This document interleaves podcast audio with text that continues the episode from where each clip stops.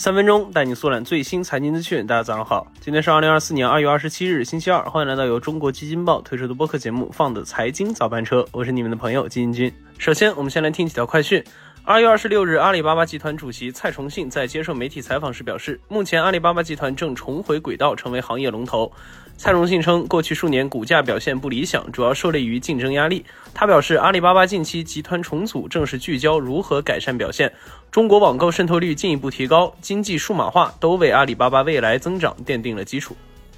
二月二十六日，韩国金融管理部门发布公告，推动上市公司市值管理。在多个领域，韩国将借鉴日本的做法，以解决与其他亚洲市场相比，当地股票价值被低估的问题。此外，韩国还将在第三季度推出韩国价值提升指数，该指数旨在使投资者更容易识别股市中的企业价值。就在今年国内春节档八天电影票房创下八十亿元新纪录的同时，短剧也再度掀起波澜。根据行业媒体综合多个平台数据分析，今年春节档短剧总票房达到了八亿元人民币的规模。其中最引人注目的是咪蒙实控的短剧厂牌听花岛推出的《我在八零年代当后妈》，该剧上线当日充值破两千万元。好，快讯之后呢，今天咱来聊一聊在欧美流媒体平台中掀起的直播带货潮。进入二零二四年，迪士尼又一次对旗下的流媒体业务进行了改革，启动了首个原生流媒体电商通道 Gateway Shop 的测试。简单来说，就是一个电商带货的一个渠道。那就连迪士尼都要开始直播带货了吗？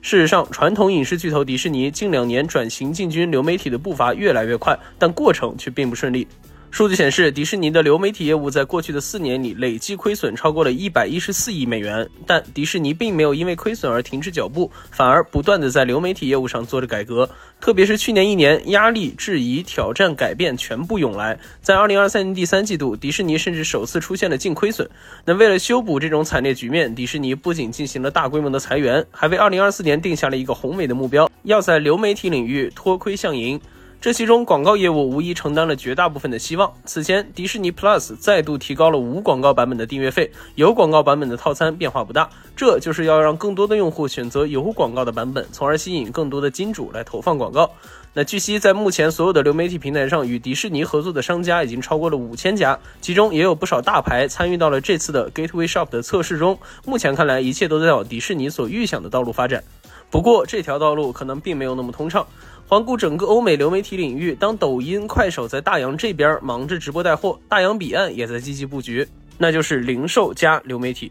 据悉，亚马逊、YouTube、网飞等平台近年来在纷纷布局电商零售。值得关注的是，伴随着全球消费降级的大趋势，即便是向来不爱存钱的欧美人，现在也越来越不愿意再打开自己的钱包。即便是需要消费，低价也成了北美消费者的主要诉求。那在这种情况下，迪士尼们想要内容零售一把抓，除了转型阵痛外，一旦消费欲望进一步降低，电商零售领域的斗争必然会更加激烈。这其中既有刚刚提到的欧美平台纷纷布局，也有来自大洋这边的 Temu、Shein、TikTok 等平台的高调入场。那可以说，欧美未来的电商零售只会比当前国内直播间之间三二一上链接的争斗更加激烈。那还有一个有趣的地方，数据显示，只有三分之一的美国成年人了解和听说过直播购物，近八成的美国成年人表示自己从来没参加过直播购物活动。那这样根深蒂固的购物模式如何去撬动，也是摆在迪士尼们面前的一大难题。好的，以上就是我们今天放子财经早班车的全部内容了，感谢您的收听。喜欢我们节目的朋友可以点个订阅，点个赞，我们明天同一时间不见不散。